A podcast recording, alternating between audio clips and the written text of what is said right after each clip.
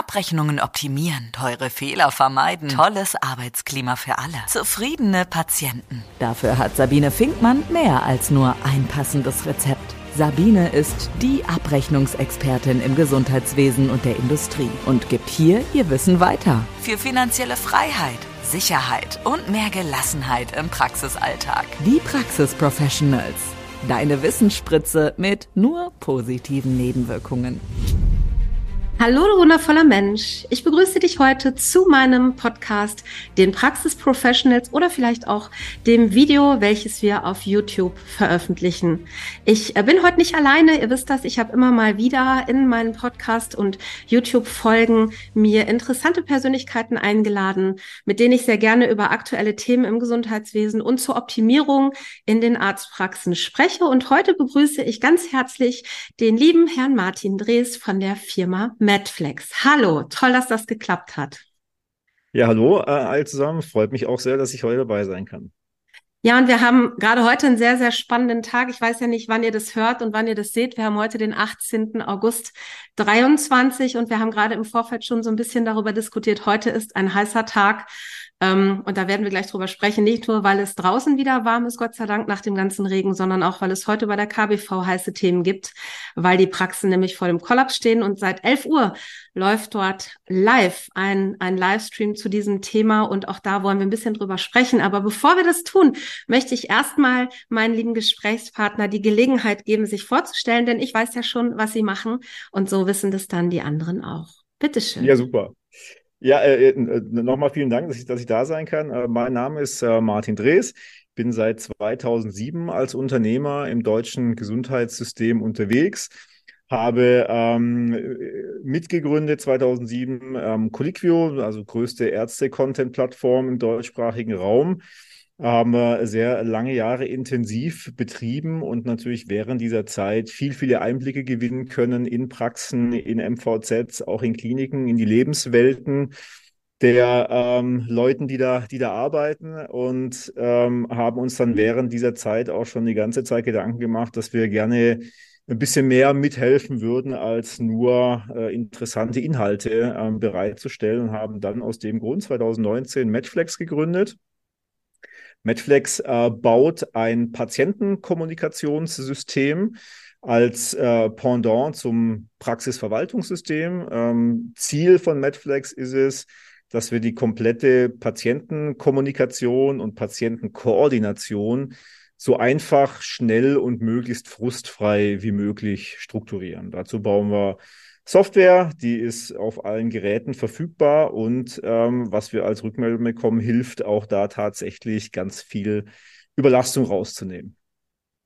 Fantastisch. Also erstmal vielen Dank äh, für die Einleitung. Ich kenne das System ja. Wir haben ja schon das ein oder andere Mal gesprochen und uns auch ausgetauscht. Und ähm, ich bin immer der Auffassung, wenn man gerade so in die aktuellen Situationen in den Praxen schaut, dabei ist es völlig egal, ob wir in die Humanmedizin schauen oder in die Welt der Zahnmedizin. Ich bin in beiden Bereichen unterwegs, äh, in der einen oder anderen Ausbildung auch. Und ich höre grundsätzlich, wenn es um Praxismanagement geht und um, wie kann ich eigentlich Abläufe verbessern, dass in allen Praxen gerade die gleichen Themen äh, hochakut sind, nämlich das Thema wir kriegen keine Mitarbeiter, wir sind total überlastet, immer mehr Praxen geben auf, auch weil Ärzte älter werden und ähm, ja junge Ärzte nicht mehr in die Selbstständigkeit gehen wollen, was ich auch verstehen kann, ist ein anderes Thema. Ja, aber irgendjemand muss die Arbeit machen. Die Patienten sind ja trotzdem krank und kommen in die Praxen. Und so sind wir dann irgendwann mal, ich glaube schon fast eher durch Zufall übereinander gestolpert. Und ähm, ich war sehr überzeugt von dem, was ich da gesehen habe, denn Medflex hat etwas, ich sag mal, gebaut, was Arztpraxen äh, in der Organisation Entlastung geben kann und unterstützen kann, gerade wenn es um Fachkräftemangel äh, geht, zu sagen, hey, aber es gibt eine Lösung, dass ihr etwas weniger Arbeit habt, denn wenn wir weniger Mitarbeiter haben, müssen wir es irgendwie anders organisieren. Und da bin ich total gespannt, ähm, was Sie berichten werden, ähm, was es da alles für schöne Möglichkeiten mit Medflex gibt. Ja, super. Ähm, ja, vielleicht kann ich noch mal ein bisschen, bisschen tiefer reinsteigen, was wir uns dabei gedacht haben, beziehungsweise ähm, was wir auch gelernt haben während der Zeit. Spreche ich immer ganz gerne drüber, welche, äh, welchen Irrtümern mal auch äh, als, als Unternehmer da unterläuft. Als wir eben 2018 angefangen haben, haben wir, haben wir gesagt, ja, wir, wir bauen eigentlich ähm, Software für Ärzte. Ähm, ganz am Anfang auch die Idee, Mensch, wäre doch super klasse, wenn jetzt irgendwie äh, der Arzt, die Ärztin auch mit äh, dem Patienten äh, per äh, Messenger chatten kann. Haben relativ schnell aber dann äh, ein vehementes Feedback bekommen nach dem Motto, ja, das äh, erschiene etwas ähm, naja, äh, quasi idealistisch anzunehmen, dass man da in einem stressigen Hausarztalltag auch noch Zeit hat, da irgendwie hin und her zu chatten und mussten sehr, sehr schnell lernen. Gott sei Dank, dass wir in Wahrheit äh, hauptsächlich äh, Software bauen für Praxisteams, ne? Weil ich glaube, das ist auch generell so, das sage nicht nur ich, also dass äh, nicht nur die Pflegenden eine sehr schlechte Lobby haben, sondern das gleiche gilt natürlich auch für die Praxisteams äh, bei all äh, den Diskussionen auch in der Politik äh, ist man meistens dann ja die Ärzte sterben, die Ärzte wollen das nicht mehr, aber was ist denn eigentlich mit den mit den eigentlichen Praxisteams? Ne? Äh, da sieht es nämlich nochmal wesentlich wesentlich drastischer aus. Ne? Wenn man sich einfach mal mal anschaut. Ähm, gerade bei uns auch in der Region, ich wohne hier am schönen Bodensee in Konstanz, ähm, wir kriegen das alles hautnah mit. Ne? Wir haben viele ländliche Gebiete, viele ähm, Hausarztpraxen natürlich auch, die traditionellen Einzelarztpraxen gibt's bei uns noch. Aber man sieht natürlich auch immer mehr, äh, die werden, äh, die Kassensitze werden nicht mehr übernommen. Ne? Dass die jungen Ärztinnen und Ärzte haben da keinen Bock mehr drauf auf dieses Arbeitsmodell. Gleichzeitig hier in direkter Umgebung äh, ist jetzt schon eine, ein, ein regionales Kleinklinikum geschlossen worden. Es folgen noch weitere, sollen da bis 2030 noch wesentlich mehr Krankenhausbetten abgebaut werden. Ambulantisierung ist da ja das äh, Stichwort äh, momentan. Ja, und das muss man natürlich so fragen, wo, wo, wo landen dann eigentlich diese Patienten, ne, wenn sie dann überhaupt irgendwo landen? Und also ich glaube, wir laufen, das heißt nicht glaube, ich bin mir sicher, wir laufen in eine Welt rein, dass immer mehr Patienten auf immer weniger Behandlerorganisationen kommen. Ne? Ja, sehe ich auch ähm, so. Was man da sieht, ne, die klassische Einzelarztpraxis ist, glaube ich, vom reinen Arbeitsmodell auch gar nicht mehr vermittelbar. Ne? Ich kann auch verstehen, dass man da keine Lust drauf hat, weil es ist ein Modell, was, glaube ich, extrem eigentlich vorgaukelt, dass es eine ein freier Beruf ist, dass es eine, eine, eine Selbstständigkeit in irgendeiner Form ist, dass man da vielleicht Gestaltungsspielraum hat. Aber da müssen wir uns, glaube ich, in die Augen schauen und sagen, also als, als Kassenarzt stimmt das, glaube ich, in überwiegenden Teilen nicht. Mhm. Ist es eigentlich, man, man ist da kein, nicht, nicht wirklich ein, ein, ein Freiberufler, ohne dass man sich wirklich arbeitszeitmäßig wirklich da selber ausbeutet, braucht man das, glaube ich, gar nicht mehr machen. Ne? Und deswegen ähm, wollen natürlich da die jungen Leute nicht, nicht mehr hin. Ähm, was natürlich sehr, sehr stark wächst, sind natürlich so eher diese Modelle, die man auch aus dem Schweizer Raum kennt. Ne? Dann die, die großen Ärztehäuser, die ähm, MVZ-Ketten, wo ich eben dann schon auch in der Niederlassung arbeite, aber eben nicht als Selbstständiger, sondern dass ich da halt in einer Anstellung bin, in, auch in größeren Teams, wo es auch genug Ressourcen gibt, da irgendwie eine Organisation ähm, zu, zu, zu machen. Ich glaube, das sind ganz klar die Modelle der, äh, der Zukunft. Trotzdem, die wachsen natürlich nicht so schnell, wie alle anderen momentan gerade nach, nach unten gehen. Ja. Und ähm, das merkt man einfach, dass man bei einer noch verbleibenden Hausarztpraxis natürlich die Einschläge äh, quasi minütlich kommen. Das Telefon klingelt komplett die ganze Zeit. Ähm, über alle Kanäle äh, werden ähm, Patientenanfragen aufgenommen, äh, per E-Mail teilweise, obwohl man es ja gar nicht so richtig darf. Manche haben sich auch überlegt, ja, bieten sie halt WhatsApp an, aber machen die meisten, muss man auch ehrlich gesagt äh, sagen, nicht. Das heißt also, was wir quasi erleben, ist, dass so eine durchschnittliche Primärversorgungspraxis vier verschiedene Kanäle hat, die überwacht werden müssen, wo überall Patientenanfragen reinkommen und trotzdem geschieht's wohl immer häufiger, dass dann frustrierte Patienten in die Praxis reinlatschen, weil sie sich anders gar nicht mehr zu helfen wissen. Sie haben dreimal versucht anzurufen, sie brauchen aber dringend eine Krankschreibung für heute und dann stehen sie halt auf einmal da. Ne? Aus dem Leben einer medizinischen Fachangestellten. Das bedeutet natürlich für ein Praxisteam, dass es eigentlich fast gar keine Kontrolle mehr über den Tagesablauf gibt. dass man bloß noch Spielball ist, man ist bloß noch am, am, am Reagieren und vor allen Dingen, was man halt auch, was wir sehr oft hören, ist, ähm, hat, hat neulich mal einer, einer gesagt, das Spiel kann man nicht gewinnen. Das stimmt. Ich, ich gehe da morgens an meinen Arbeitsplatz und ich weiß genau, ich hole mir heute ein paar Watschen ab von frustrierten Patienten, die halt auch nicht mehr anders können. Ähm, und äh, egal wie sehr ich mir Mühe gebe, egal wie schnell ich renne, egal wie schnell ich am Telefon spreche, ich kann das Spiel nicht gewinnen. Ne? Das ist, äh, ich, ich, ich kann dieser Anfrageflut nicht Herr werden. So, und da haben wir uns überlegt, das müssen wir ändern und haben uns da natürlich die ganzen Prozesse angeschaut, die momentan verwendet werden, vor allen Dingen aber auch die Kommunikationsmedien. Ne? Mhm. Ganz klar führend ist da das Telefon. Telefon ist, wenn man MFA-Befragungen liest, der häufigste Grund für ähm, Burnout-Erscheinungen, für Überlastungsgefühle, äh, weil ähm, es reißt einen aus jeder Tätigkeit raus und es gibt ja mittlerweile auch genug Studien, die zeigen, äh, wenn ich eine Tätigkeit unterbreche, brauche ich 15 Prozent mehr ähm, Energie, um nachher die Arbeit fertig zu machen, pro Unterbrechung. Man wird dauernd unterbrochen. Ne? Ich sage, okay, das müssen wir ändern. Und wir haben dann äh, für uns so dieses bisschen gestellt klingende Schlagwort ähm, erarbeitet, asynchrone Kommunikation im Gesundheitswesen. Was bedeutet das? Wir versuchen Praxisteams von dem Echtzeitzwang in der Kommunikation wegzubringen. Ja, das heißt, Telefon ist ein Echtzeitmedium. Wenn ich, wenn ich nicht ans Telefon gehe, findet keine Kommunikation statt.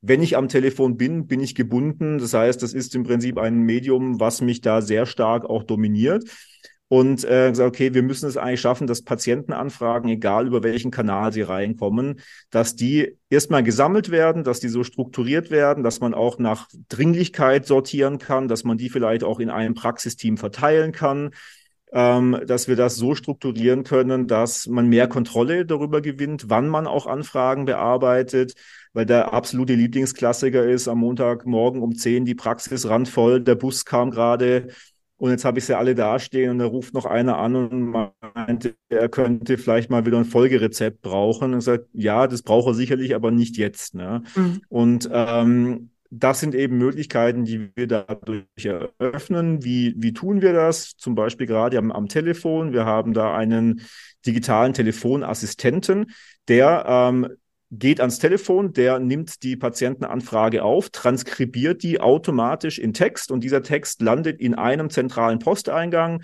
wo zum Beispiel auch die Anfragen von der Webseite drin landen, wo auch die Anfragen von unserer Medflex-App drin landen. Das heißt, eigentlich egal, wie viele Kanäle Sie nach draußen haben zu den Patienten, es landet alles in einem Posteingang und Sie haben nachher die Kontrolle darüber, wann Sie was machen, wer was auch macht. Wir haben teilweise auch ähm, dadurch jetzt ermöglicht, dass äh, Leute, die in Teilzeit arbeiten, dass die auch aus dem Homeoffice so äh, Dinge machen können. Also man kauft sich damit sehr viel Flexibilität ein, vor allen Dingen aber auch sagen mal Kontrolle und so diese naja, äh, das äh, steigende Gefühl, dass man halt auch selbst äh, steuern kann, dass man nicht fremdgesteuert wird. Wahnsinn. Und ähm, wenn ich, ich mich recht... lang geredet. Nee, super. Man, ich, ich finde das mega spannend. Ich fand das super. ähm, ich gehe noch mal kurz in den Telefonassistenten rein, weil äh, wenn ich mich recht entsinne, ist das eine künstliche Intelligenz. Das heißt, die der ähm, der Assistent an, beantwortet Fragen, die am Telefon passieren unter oder mit Unterstützung Intelli äh, künstlicher Intelligenz. Und die Frage, die dann ja immer kommt, was mache ich denn, wenn der Patient nicht versteht, was die Maschine sagt? Und was passiert, wenn der Patient mehrfach nicht versteht, was die Maschine sagt? Legt er dann auf oder gibt es da eine Lösung für? Hm. Ja, ähm, das ist ein ganz, ganz, äh, das ist ein ganz, ganz zentraler Punkt, der Telefonassistent. Also da auch völlig klar, was wir nicht machen und auch ganz, ganz bewusst nicht machen, ist, dass wir irgendwie so äh, auf künstliche Intelligenz basierende Diagnosevorschläge machen oder so. So funktioniert das nicht. Also wir verwenden den Telefonassistent dazu, mhm. dass wir die Anfrage des Patienten, also ich habe ich hab eine, ich brauche ein Rezept, ich habe irgendwo Schmerzen, äh, ich bräuchte meine Befunde, dass man, dass, dass wir diese Anfragen, also die, diese normalen Standardanfragen, die ja äh, zuhauf reinkommen, dass wir die eben so erfassen. Da geht dann eben eine künstliche Stimme ans Telefon und fragt dann eben verschiedene Dinge ab.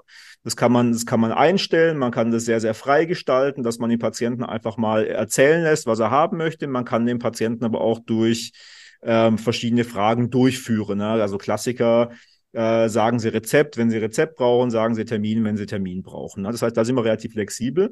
Ähm, eins muss uns klar sein, wir müssen jetzt nicht äh, denken, dass äh, schlagartig alle Patienten super glücklich sind, wenn sie auf einmal da mit einer künstlichen Stimme sprechen.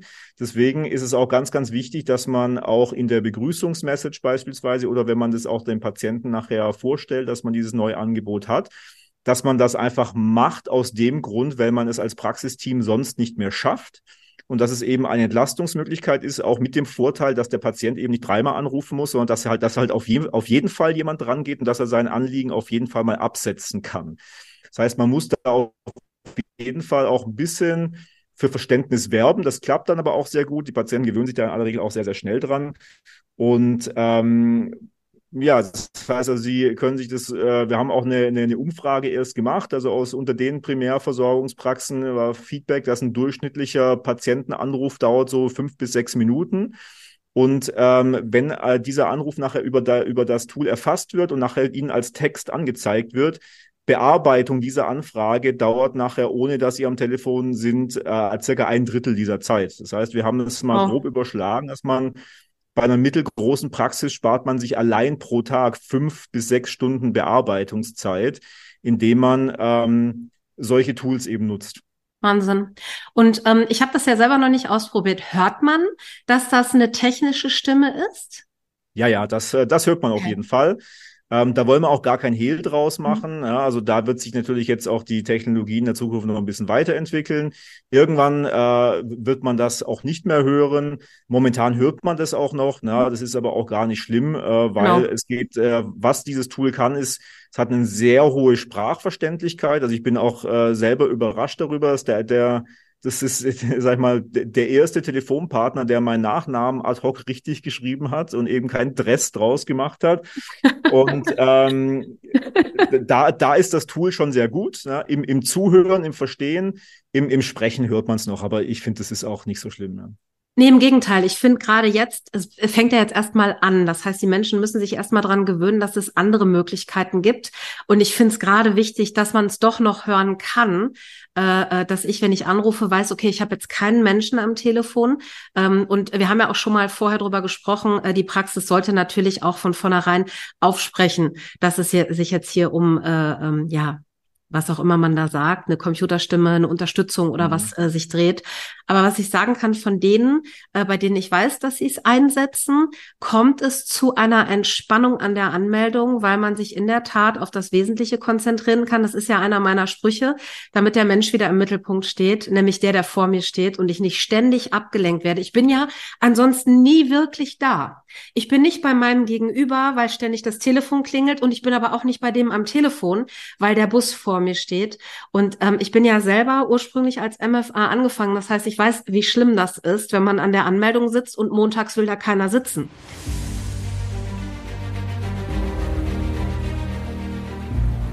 Geschichten aus dem Praxisalltag. Das hat sich getan. Äh, das Problem ist, dass da bald niemand mehr sitzt, wenn das so weitergeht bei dem Fachkräftemangel. Und dann haben wir ein Problem. Also ich habe schon Praxen, da kann man sich selber einchecken vorne. Ähm, wie man jetzt ja schon seit einiger Zeit bei McDonald's, sag ich mal, eigentlich niemanden mehr braucht, sondern sich selber aussucht, was man mhm. haben will habe ich inzwischen Praxen, die haben einen Online-Check-in-Terminal, wo keine Mitarbeiterin mehr sitzt, weil niemand da ist. Mhm. Und das mhm. finde ich im Gesundheitswesen ziemlich schlimm und äh, freue mich natürlich trotz allem über diese Möglichkeiten, die ja es vielleicht dann auch Menschen ermöglichen, doch im Gesundheitswesen zu bleiben. Obwohl sie vielleicht denken, ich kann das einfach nicht mehr, weil sie wissen, mhm. ich kann mich nur noch auf mein Gegenüber konzentrieren. Mhm. Ähm, ja, also ich glaube, es ist natürlich, äh, da muss man natürlich auch äh, uns klar sein, es macht einen schon einen erheblichen Unterschied, über, über welche Art von Praxen man, man auch spricht. Ne? Also ich glaube, wenn ich jetzt mein, mein, mein, mein Feedback mit, mit unseren Kunden so ein bisschen quasi Revue passiere, wo der Druck natürlich schon sehr hoch ist, ist in den Hausarztpraxen, in, in den Primärversorgungspraxen, in den Kinderarztpraxen, weil da natürlich das meiste auch aufschlägt. Ne? Und äh, da gibt's natürlich auch öfter die, die höchste Dringlichkeit. Also alles, was kein Notfall ist, ist vielleicht dann zuerst mal Hausarztpraxis. Ähm, und Ja, also wo, wo wir uns halt schon darauf einstellen müssen, dass äh, dieses Ungleichgewicht von versorgenden Personen zu versorgungsbedürftigen Personen, es wird immer, immer schlimmer werden.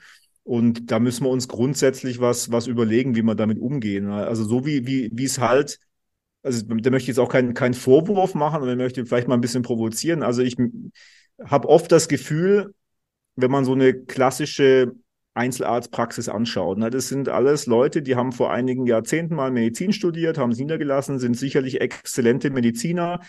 Ähm, heute, glaube ich, schon ein bisschen mehr. Damals hat, glaube ich, Praxisführung, Prozessorientierung und so hat gar keine Rolle gespielt. Das ist alles aus meiner Sicht so Management bei Durchwursteln. Ähm, und das funktioniert nicht mehr. Also da müssen wir uns völlig drüber im Klaren sein. Ähm, es muss zu einer Praxisführung mittlerweile dazugehören, dass man sich genau überlegt, wo kommen die Patientenanfragen her, über welchen Kanal kommen die her, welche kann ich vielleicht sogar auch vermeiden, indem ich da vielleicht meinen Anrufbeantworter gleich richtig bespreche oder mhm. dass ich, dass ich das auf meine, auf meine Webseite schreibe. Also man muss wirklich kontinuierlich, wie so Kaizen, muss man immer wieder an den Prozessen arbeiten, immer wieder gucken, wie kann man Entlastung schaffen. Und da ist auch der Praxisinhaber gefragt. Ne? Also was nicht mehr funktioniert, ist sich in sein äh, Behandlungszimmer setzen und warten, bis man die Patienten zugeführt bekommt, sondern das ist auch ganz, ganz wichtig. Die, die Praxisteams brauchen immer mehr auch eine eine, eine Führung äh, von, von, von ihren Praxisinhabern, ne? weil die kann man nicht mehr alleine vorne hinstellen lassen, die kommen dann schon zurecht. Mm -mm. Das funktioniert nicht mehr. Ne? Also da, da sind, da, da steigen die Anforderungen. Ne? Und das macht natürlich dann gerade auch die Möglichkeiten der größeren MVZs, äh, weil die, die haben dann oft ja eine MVZ-Manager, MVZ-Managerin meistens. Ja.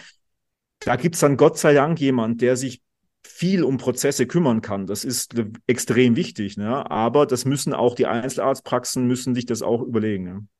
Hm, ich gehe da noch mal rein. Also ich sehe es genauso, wobei ich an der Stelle auch sagen muss, ich kenne ja sehr, sehr viele Praxen, auch Einzelpraxen. Ich bin viel in, in großen Konstrukten unterwegs, klar, weil die mhm. natürlich erkannt haben, dass sie äh, äh, was ändern müssen, weil man der Menge sonst nicht äh, gerecht wird. Aber auch in den Einzelpraxen, die Ärzte lernen das ja nicht.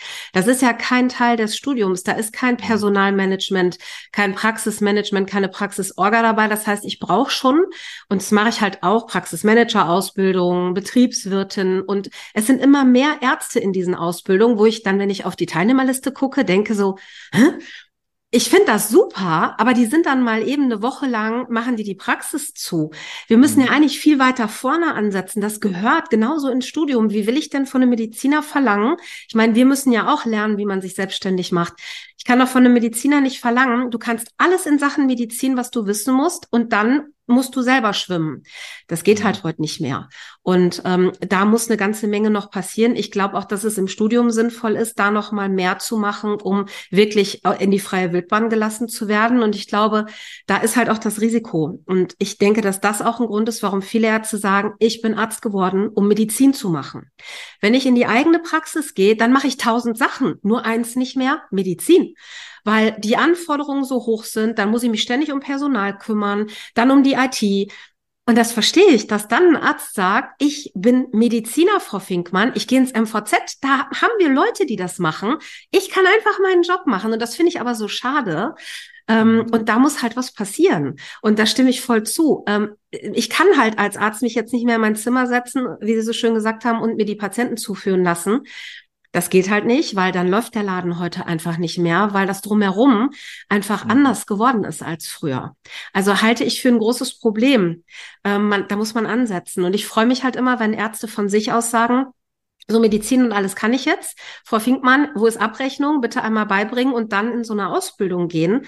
Ähm, weil, äh, brauchen wir nicht drüber reden, eine Praxis ist ein Wirtschaftsunternehmen und es muss betriebswirtschaftlich geführt werden und die Prozesse müssen schlank, schnell und effizient sein. Dann sind die Patienten nicht genervt, weil sie nicht eine Stunde im Wartezimmer sitzen. Der Arzt ist nicht genervt, weil er will auch irgendwann mal frei haben.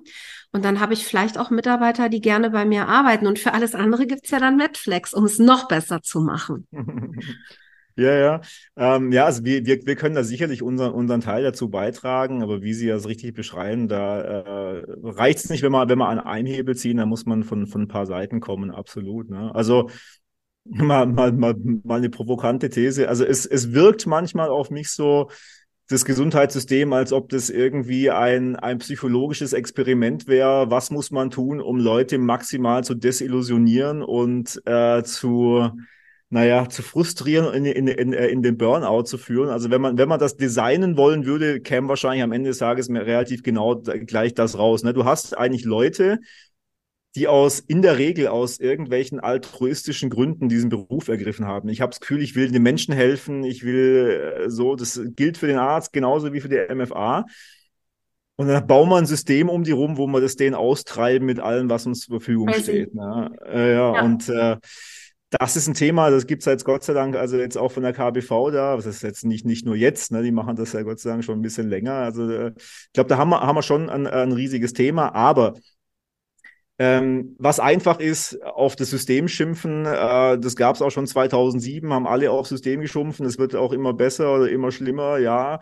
Ähm, wir müssen halt jetzt, glaube ich, jeder die Hebel ziehen, die er halt auch ziehen kann. Und da gehört natürlich einfach auch das dazu. Und da heißt aus meiner Sicht auf die Prozesse gucken, auf seine Mitarbeiter vorne äh, in, am, am, äh, am Tresen schauen, mit denen zusammen das erarbeiten. Ja. ja. Ähm, also da bin ich auch total immer ähm, erstaunt. Ich, ich habe ich hab auch mal so ein, so, ein, so, ein, so ein Webseminar gemacht, wo ich mal erzählt habe über so diese modernen Management-Techniken und, und, und Methoden, die so aus der Softwareentwicklung äh, entstanden sind ähm, und äh, habe das mal vor, vor, vor, vor Ärztinnen und Ärzten gehalten und war total erstaunt, äh, dass einerseits wurde es maximal positiv aufgenommen, andererseits ähm, gab es extrem wenig Vorbildung auch zu, zu dem ganzen mhm. Thema. Ähm, und e-, einer der, der, der entscheidenden Punkte, also gerade wie ich komme aus der Softwareindustrie, da, da gibt es eigentlich als Standard-Ding äh, Dinge, die man tut in einem Team, dass man einmal im Monat macht man eine Retrospektive nimmt man sich als Team eine halbe Stunde, dreiviertel Stunde Zeit. Jeder klebt die Zettel an die Wand, was ist diese Woche gut gelaufen, was ist diese Woche schlecht gelaufen? Und dann beschließt man gemeinsam Prozessverbesserungen. Und dann äh, werden die im Team auch umgesetzt. Und einen Monat später guckt man, was hat's gebracht und wo, wo, wo sind wir heute. Das sind auch Tools, die, die hat man schon in den, in den 60er und 70er Jahren, haben das die Japaner bei, beim Autobauen, also gerade Toyota entwickelt. Und das sind Methoden, es gibt schon, es gibt schon extrem lange. Und ähm, so, sowas, glaube ich, könnte man auch wesentlich stärker noch, äh, noch verwenden. Ja? Also diese, sage ich mal, eminenzbasierte patriarchalische Führung oder auch so dieser, ich habe diesen Selbstständigen und der hat halt seine zwei, drei Mitarbeiter, das reicht nicht mehr. Man muss da halt schon ein bisschen drüber nachdenken. Ne? Die Heilung. Ja, das ist, das ist crazy. Also ich ähm, habe viele Praxen, die machen Teambesprechungen, aber eben nicht mit dem Hintergrund, sich die Prozesse anzuschauen und zu sagen, Mensch, wie können wir das besser machen, sondern tatsächlich so aktuelle Probleme, die so im Alltag auftauchen, die da besprochen werden oder Änderungen. Aber das wäre natürlich ein Riesenfortschritt zu sagen, Leute, wir reden jetzt nicht hier bei einem Kaffee über das, was uns jede Woche ärgert und jede Woche ärgern wir uns drüber, sondern lass uns doch mal schauen, was können wir vielleicht anders machen und wer hat eine Idee. Und da geht ja meistens das Problem schon los, ähm, dass ich immer wieder erlebe, es haben Leute Ideen, aber die sagen es nicht, weil es mhm. dann ja heißt, ähm, Ideen sind willkommen, wenn es meine sind. Auch das kommt vor, wobei ich möchte jetzt niemanden ärgern. Also ich habe mhm. wirklich tolle Praxisteams, bei denen das echt gut läuft, aber ich glaube, da ist noch einiges an Luft nach oben, was man da noch ähm, verbessern und optimieren kann. Und ähm, ich bin der Auffassung, ja. Da habe ich mal eine Frage an Sie. Ja. Ähm, also Sie kennen ja viele Praxen, Sie haben ja sehr viel Kontakt mit Praxen und Sie haben, glaube ich, ja wirklich einen großen Vorteil. Sie, Sie, Sie wissen selber aus eigener Erfahrung, wie das so, wie das so ist. Also Sie, Sie äh, äh, sind ja wirklich Expertin und äh, Sie haben trotzdem dann diesen objektiven Blick, wenn Sie von außen reinlaufen. Wie viele Praxen Ihrer Erfahrung nach haben denn überhaupt irgendwie eine Ahnung davon, wie viel Anrufe Sie pro Tag haben, wie viel Patienten Sie pro Tag sehen? Was da auch an pro Tag an, an Abläufen so, so, so durchläuft? Wenig tatsächlich. Also ähm, ich, ich mache ja auch Implementierung von Abrechnungscontrolling und so und da gehört für mich halt auch dazu, nicht nur auf die reinen Abrechnungszahlen zu schauen, sondern auch zu sagen, lass uns mal gucken, wie viele Patienten kommen rein, wie viele am Tag, in welcher äh, Taktung, ähm, ist die Taktung richtig, kann man das verändern? Also das macht kaum jemand. Die, die zum Beispiel äh, den Betriebswirten machen, die kommen mit genau dieser Intention, dass sie sagen, ich habe keine Ahnung, wie man das macht, Frau Finkmann, können Sie mir das beibringen? Das ist zum Beispiel Teil unserer Ausbildung, ähm, zu sagen, wie baue ich eigentlich ein Controlling auf, welche Kennzahlen gibt es. Aber das ist, ich glaube, in den MVZ-Ketten, sag ich mal, die ich ja auch mit betreue, gibt's halt ein Controlling. Da mhm. ist es schon eher dabei, wobei auch da natürlich die Praxen, die in das MVZ übernommen wurden, die Dinge auch nicht können. Weil mhm. die normale Praxis hat das nie angeguckt. Da hat der Chef halt äh, geleitet, der Chef hat den Honorarbescheid bekommen, äh, der hat gesagt, ich bin zufrieden oder nicht. Wenn er nicht zufrieden ist, hat er gesagt, wir müssen zehn Patienten mehr am Tag annehmen und dann war das fertig. Also ich glaube, die Minderheit. Ähm, und die, die wirklich Bock drauf haben, die gehen dann in eine dieser Fortbildungen und dann machen die das danach auch.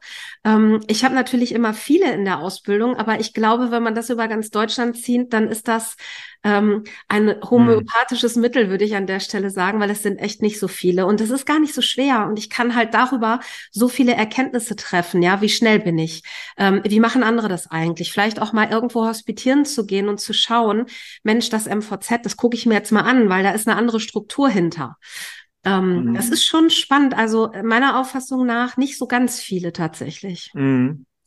Da, da habe ich, da hab ich noch eine Anschlussfrage. Also, wenn, mhm. sorry, wenn, wenn ich ein paar Fragen ja, klar. stelle, weil es mich, mich wirklich interessiert. Sehr gerne. Ähm, also mein, sag ich mal, etwas generalisierter Eindruck ist, eine traditionelle Einzelarztpraxis, ähm, es gibt eine klare Hierarchie, ne, dem, den, der, die Praxisinhaber ähm, und äh, die sind ja nicht nur Arzt, äh, das heißt also, die sind ja nicht nur äh, in, in der Wertschöpfungskette einer Praxis im Prinzip im Zentrum, sondern sind natürlich auch noch Inhaber äh, und auch Chef und Vorgesetzter alles. Ne?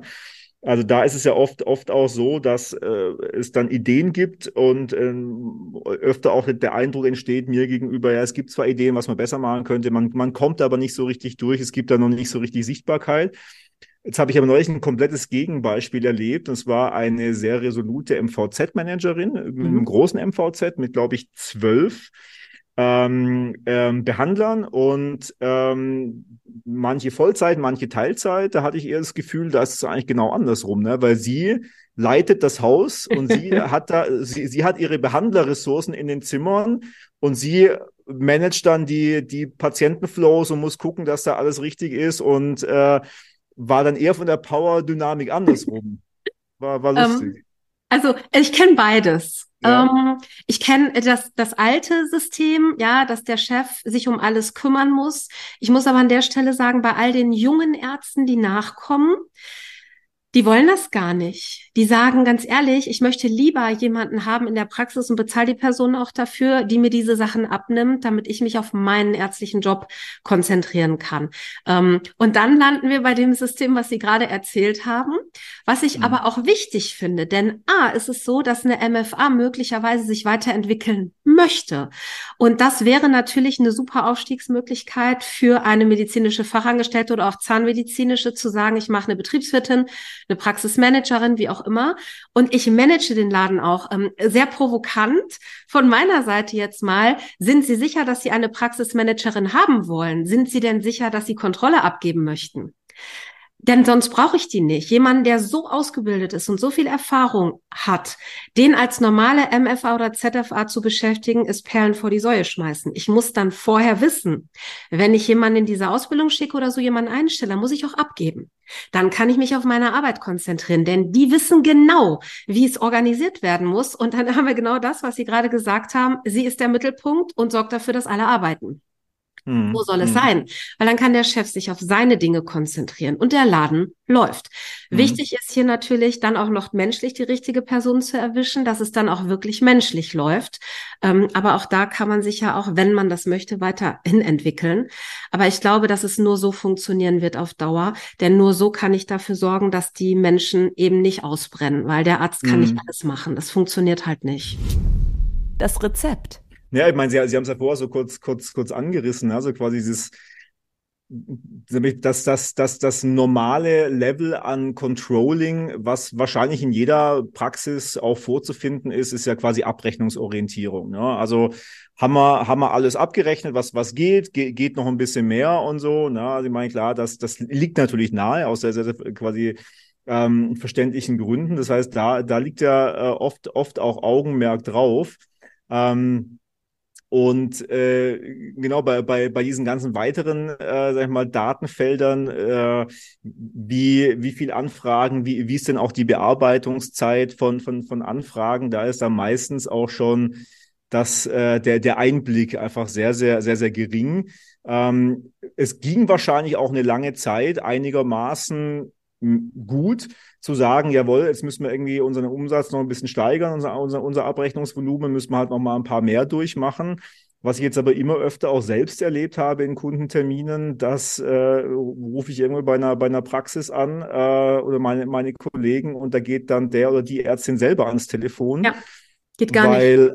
Weil, genau, weil einfach keiner sonst mehr da ist. Ne? Das ja. heißt, ich glaube, äh, es gab eine gewisse Zeit, wo dieser ähm, zunehmende Druck auf dem, auf dem Praxisteam noch einigermaßen funktioniert hat. Aber ich glaube, das ist bei manchen ist die Zeit jetzt auch vorbei, weil jetzt gibt es aber keine mehr und auf einmal ja. äh, kann ich halt dann weniger abrechnen, weil ich halt, äh, weil, weil ich es halt selber machen muss und zwar alles äh, Aufgaben selber machen muss, die, die nicht äh, vergütbar sind. Ne? Also da ist jetzt, glaube ich, schon äh, Anbruch einer, einer, einer, einer neuen Zeit. Ne?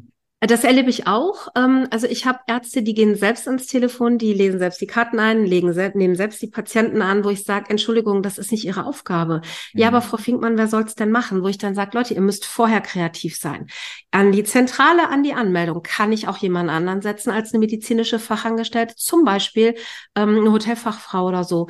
Oh, die können Service so gut. Ich finde das so genial, wie die mit Menschen umgehen. Und die Dinge, die es braucht, kann man denen auch beibringen. Aber ich darf halt auch nicht warten, bis das Kind in den Brunnen gefallen ist und sagen, mhm. na ja, dann mache ich mal eine Anzeige, da melden sich schon 20.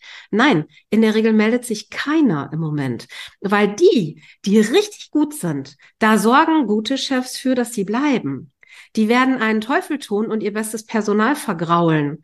Ja, und wenn mhm. ich das schaffe, als MVZ oder Praxis für ein gutes Umfeld zu sorgen, dann bleiben meine Mitarbeiter auch. Das ist natürlich dann schlecht für die anderen, weil die müssen es dann selber erledigen. Und da geht, das geht halt in verschiedenen Etappen. Ich muss selber ausbilden. Ich muss so mhm. eine gute Ausbildung haben, dass die Mitarbeiter nach der Ausbildung bei uns nicht weg wollen. Ich muss vielleicht auch über einen Tellerrand gucken und fachfremden Jobs eine Chance geben. Ich habe mal, äh, ich habe in der Tagesklinik gearbeitet. Ähm, und ich habe eine Reno-Fachangestellte eingeschaltet oder eingestellt. Und ich muss echt zugeben, das war die beste MFA, die ich jemals hatte, weil die wollte es. Sie mhm. wollte unbedingt lernen, wie das geht. Und die hat sich tausendmal mehr angestrengt als wahrscheinlich jede MFA, die ich eingestellt hätte. Und da ist aber das Umdenken hat da noch nicht stattgefunden, zu sagen, dann nehmen wir halt auch jemand anderen, der Lust hat, mit Patienten zu arbeiten. Ich kann nicht mehr sagen, ich will eine MFA idealerweise ausgebildet in der Augenheilkunde und nur in der Augenheilkunde, weil ich Augenärztin bin. Ja, das ist gut, dass du das möchtest, aber dann wirst du niemanden finden. Das funktioniert so nicht. Mhm. Und unter Tarif zu zahlen ist halt auch immer noch ein Problem, ne? Und das sind halt die, die jetzt auch niemanden mehr finden. Das finde ich auch nochmal ein spannendes Thema, ne? Nach dem Motto, wir das eine ist natürlich, wir, wir, wir müssen die, die Chancen nutzen, die in wirklich einer, klingt jetzt sehr technisch, in einer Prozessanalyse, in einer Prozessverbesserung liegen. Also das müssen wir uns angucken, weil sonst lassen wir so viel äh, liegen und das können wir uns nicht mehr leisten. Das Zweite ist aber auch, ähm, dass wir extrem viel ähm, Potenzial äh, auf der menschlichen Seite liegen lassen. Äh, quasi, was meine ich damit? In einem zum Beispiel klinischen Umfeld ist es Elternzeit rückkehrende, ne? also irgendwie äh, Mutter, Kind war dann irgendwie ein, zwei Jahre nicht mehr, nicht mehr da äh, und äh, möchte eigentlich, wie es ja in fast allen Industrien üblich ist, mal Teilzeit zurückkommen. No. Das ist aber in aller Regel in einem Klinikschichtbetrieb kaum möglich. Ne? Also entweder bist du ganz da oder lässt es halt bleiben. Ne? In der Praxis und, geht's aber. Genau, in der, in der Praxis geht's, ne? Und vor allen Dingen, was auch immer mehr geht, zum Beispiel gerade durch Tools wie, wie, wie Medflex, für, für die Bearbeitung der Patientenanfragen. Zu Hause. Müssen die nicht in der Praxis sitzen. Genau. genau. Wir haben jetzt schon zahlreiche äh, Kundenorganisationen, wo das alles von zu Hause gemacht wird. Ne? Ja. Und das bindet natürlich auch nochmal deutlich ein, ne? wo man einfach sagen kann, ja, du kannst auch schon, wenn, wenn du es natürlich möchtest, kannst du natürlich auch schon mal zu 20, 30 Prozent zurückkommen. Auch das hilft ja schon. By the way, wir haben auch ähm, kommunale MVZs, die äh, rekrutieren sich jetzt äh, ihre, ähm, äh, ihre Behandler sehr stark aus, aus den kommunalen Kliniken, wo aber eine Vollzeitbeschäftigung fast notwendig ist und sagen, okay, alle, die da noch nicht reinpassen, die gehen jetzt halt in diese, in diese kommunalen MVZs rein. Also mhm. auch da haben wir, haben wir viel, Super. viel Potenzial und das gilt natürlich genauso für eine, für eine Praxis auch. Ne? Finde ich super spannend. Gerade mit, mit dem Tool kann ich das von zu Hause bearbeiten. Ich muss nicht in der Praxis sein. Wir brauchen keinen zusätzlichen Raum. Ähm, wenn das Kind schläft, kann man schon mal ein paar Sachen wegarbeiten. Das ist genial.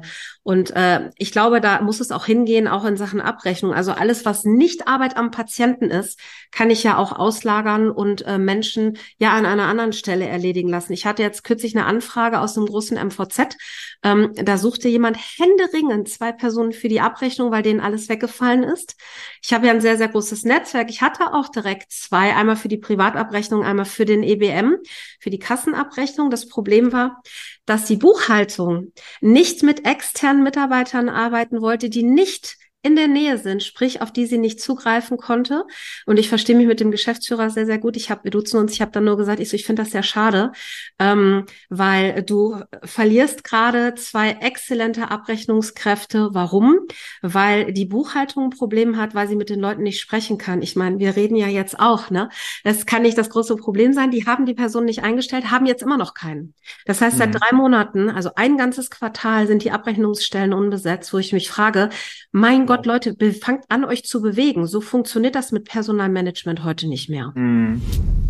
Das Rezept. Ja, es ist, das ist äh, ho hochinteressant. Ne? Also da, glaube ich, lohnt sich mal out of the box zu denken. Dinge, die bisher gar nie denkbar waren, sind jetzt in manchen Stücken doch absolut denkbar, äh, nur, man, man, muss es halt mal probieren. Genau. Also ich möchte, möchte mal noch mal ein, ein Beispiel. Das ist natürlich ein, ein polarisierendes Beispiel. Ich sage gleich vorneweg, das geht nicht für jeden Praxistyp. Ne? Also das ist aber so eine, eine unserer Leuchtturmkunden ist eine äh, gynäkologische Praxis in ähm, Köln.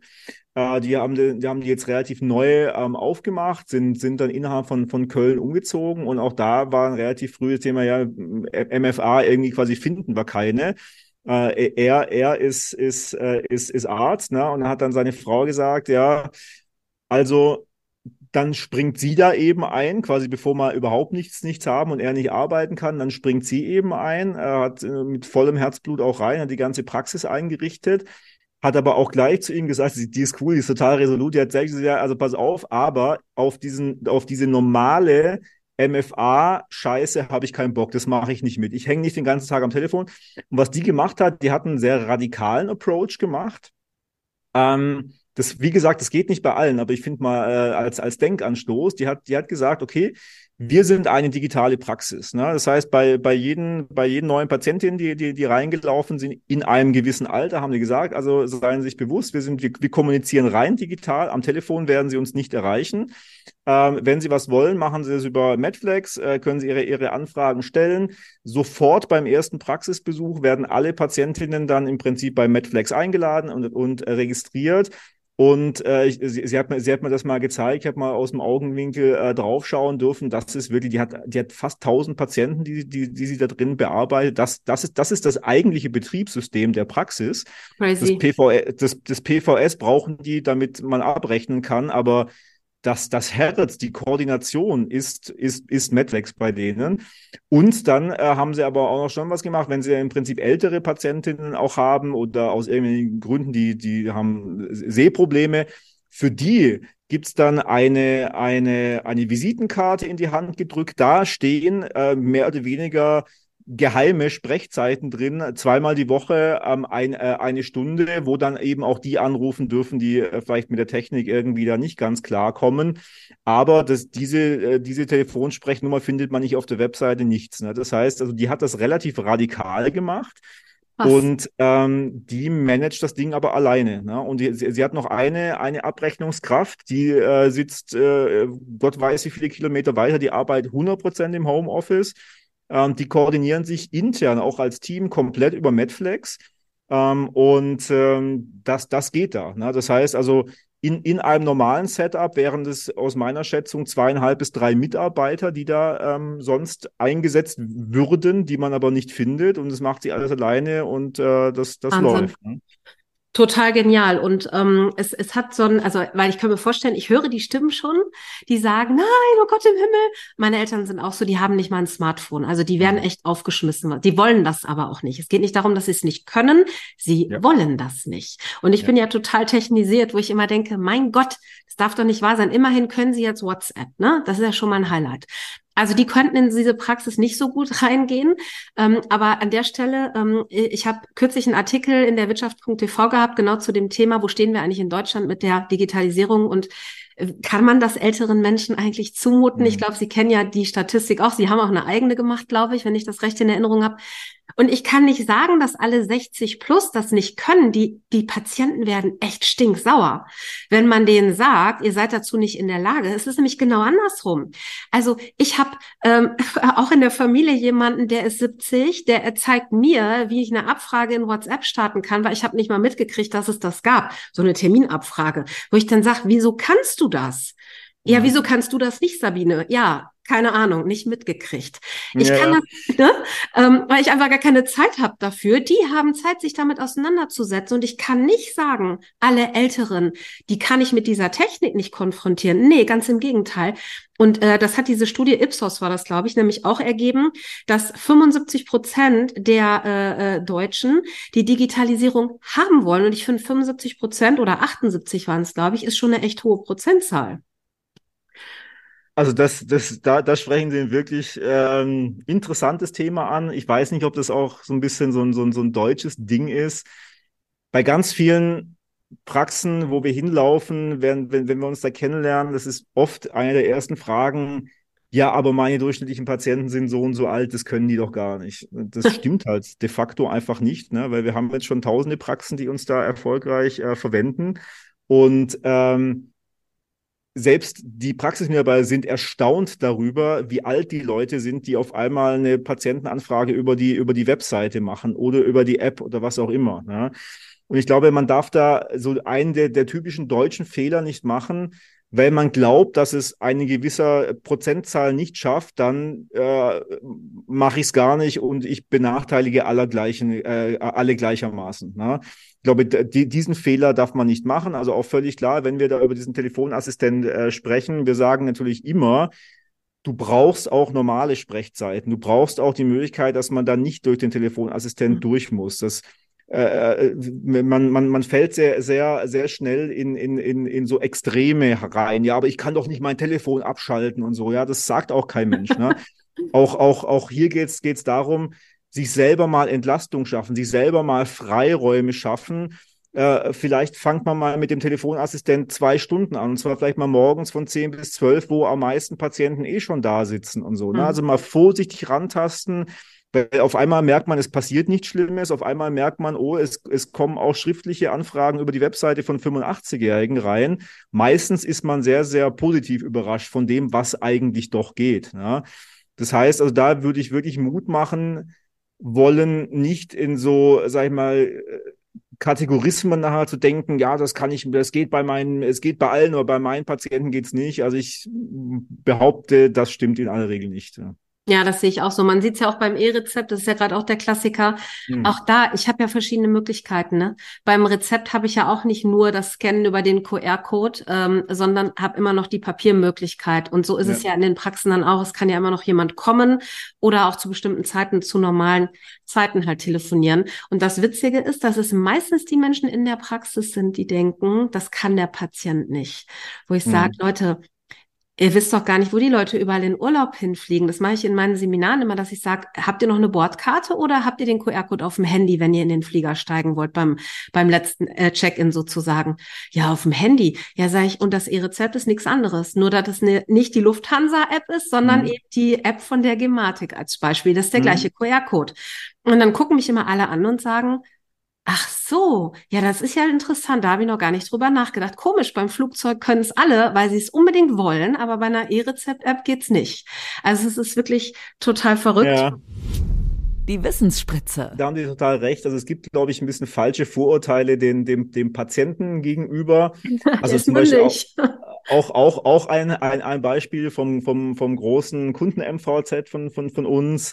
Ähm, die haben ihre Patienten einfach mal gefragt, äh, über alle Altersgruppen hinweg, sag mal, wa was wollt ihr denn eigentlich machen? Also wollt ihr uns lieber hier über die Webseite erreichen oder lieber über, über, über Telefon wie bisher? Und total überraschenderweise fast 80 Prozent haben gesagt, ja, also dann lieber über, äh, über die Webseite, weil dann kann ich das machen, wann es mir gerade einfällt und ich muss nicht immer warten, bis da gerade jemand ans Telefon geht. Genau. Und äh, sie haben es nachher auch umgesetzt und genauso ist, ist es auch gekommen. Ja? Also ähm, gerade nochmal zum, zum Telefon, es gibt oft so das Thema, das, das, das ist, ich weiß auch gar nicht, woran es liegt, es ist so, so, so ein bisschen auch so eine, so, so eine Hassliebe oder irgendwie eine Angst, äh, auch den, den letzten persönlichen Kontakt zu den Patienten zu verlieren. Ähm, das, das ist nicht so. Wie gesagt, es redet keiner davon, dass man das Telefon komplett abschaltet. Es redet auch keiner mehr davon, dass der Patient, dass man den gar nicht mehr sieht oder sonst irgendwas. Es redet auch keiner davon, dass man dann, äh, sage ich mal, ähm, Leute, die äh, vielleicht äh, die Sprache nicht so gut können oder die vielleicht schlecht hören, dass man die dann irgendwie diskriminiert. Nein, es gibt, man, man, man muss da Möglichkeiten schaffen. Man wird aber überrascht sein, dass der weit, weit, weit überwiegende Teil sehr wohl das will, eben nicht ans Telefon gezwungen zu werden. Ja kann das bestätigen. Ich mache meine Termine am Wochenende, ich bestelle meine Rezepte abends, wenn ich fertig bin mit meiner Arbeit, da hat keine Praxis mehr geöffnet. Das ist total easy. Ich muss mich um gar nichts kümmern. Das geht alles voll automatisch. Ja. Ich finde es genial. Klar, ich muss die Praxis auch erreichen können, wenn was hochakutes ist. Dann möchte ich keine Mail schreiben. Ja. Ähm, wobei, das geht bei meiner Hausarztpraxis auch sehr gut, weil da sitzt nämlich genau jemand, der permanent nur das macht. Das heißt, wenn ich hinschreibe SOS, mir geht's richtig schlecht, ich habe hohes Fieber, ich brauche Hilfe, dann mhm. kriege ich auch in einer halben Stunde einen Rückruf. Ja. Aber die entscheiden halt. Und ähm, ja, ich fand es mega spannend. Und ähm, ich hoffe, dass die Zuhörer dieses Podcasts und auch die, die äh, das YouTube-Video schauen werden, welches wir ja veröffentlichen werden, ähm, ja, genauso interessiert sind an diesem Thema äh, wie ich. Ähm, ich liebe es, darüber zu sprechen, weil es einfach so viele Möglichkeiten birgt. Und ich kann den Zuhörern und Zuschauern jetzt nur sagen, ich werde natürlich in den Show Notes wieder alles äh, zu meinem Interviewpartner veröffentlichen. Das heißt, die Kontaktdaten, ähm, vielleicht auch ein QR-Code. Ich muss mal schauen, äh, was der liebe Herr Dres mir zur Verfügung stellt, dass wir äh, da unten auch alle Informationen reinpacken, damit ihr oder Sie auch Kontakt aufnehmen könnt. Und an dieser Stelle bedanke ich mich ganz, ganz herzlich. Das war wirklich ein ganz tolles Interview mit so spannenden Themen. Vielen, vielen Dank von meiner Seite. Bitteschön. Ich habe zu sagen, liebe Frau Finkmann, hat sehr, sehr viel Spaß gemacht. Ich könnte über das Thema stundenlang weiter philosophieren. Vor allen Dingen auch mit, äh, mit Ihnen, ne, weil Sie ja sehr, sehr tiefe und, und, und äh, fundierte Einblicke haben in diese ganzen Themen. Hat mega Spaß gemacht. Äh, vielen, vielen Dank. Fein. Ja, dann würde ich sagen, ihr Lieben, macht es gut. Ich freue mich, euch wieder zu sehen und wieder zu hören. Und schauen wir mal, ob ich den Herrn Dres vielleicht nochmal zu einem anderen Thema verhaften kann. Alles Liebe zusammen. Tschüss. Mehr Geld verdienen und Zeit gewinnen. Wie es geht, erfährst du auch in der nächsten Folge von Die Praxis Professionals mit Sabine Finkmann.